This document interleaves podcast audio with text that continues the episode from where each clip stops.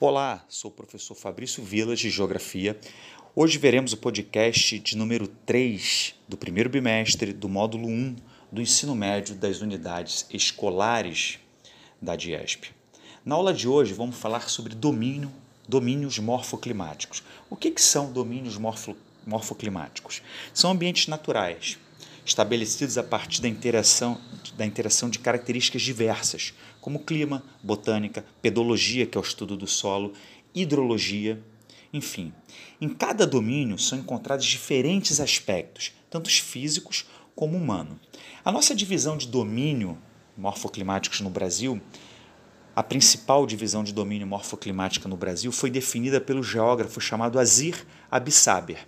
Ele dividiu o Brasil em seis grandes domínios morfológicos. São eles: o domínio amazônico, o domínio de cerrado, mares e morros, caatinga, pradarias e as faixas de transições. Ok? Vamos ver o primeiro domínio, domínio amazônico. Sua localização predominantemente na região norte do país, sendo o maior domínio morfoclimático que existe. Como as principais características físicas, temos um clima quente, né, um clima equatorial quente com bastante umidade, predomínio de um relevo de baixas altitudes, caracterizado por planícies e depressões, né, uma vegetação bastante densa, né, que é a floresta amazônica, e uma hidrografia abundante. Queria dar destaque à hidrografia do domínio morfoclimático da Amazônia, que é a maior hidrografia do mundo, os maiores rios, a maior bacia hidrográfica do mundo está nesse domínio.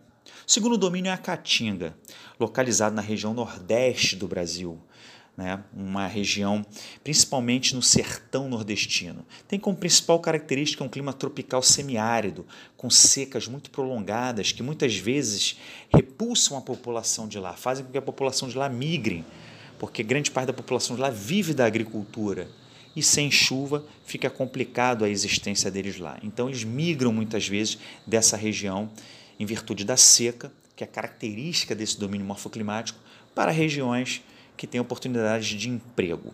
A vegetação principal leva o nome do domínio, que é a caatinga, que é uma vegetação que predomina espinhos, raízes profundas, enfim.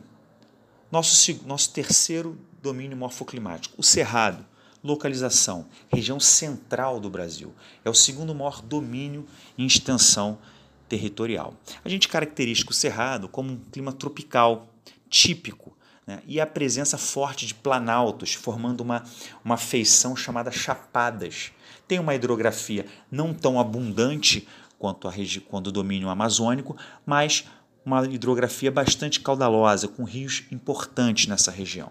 É um domínio que vem sofrendo intenso processo de devastação em função grande, do grande crescimento do agronegócio, ou seja, plantações de soja, criações de gado, que vem comprometendo bastante a natureza dessa região.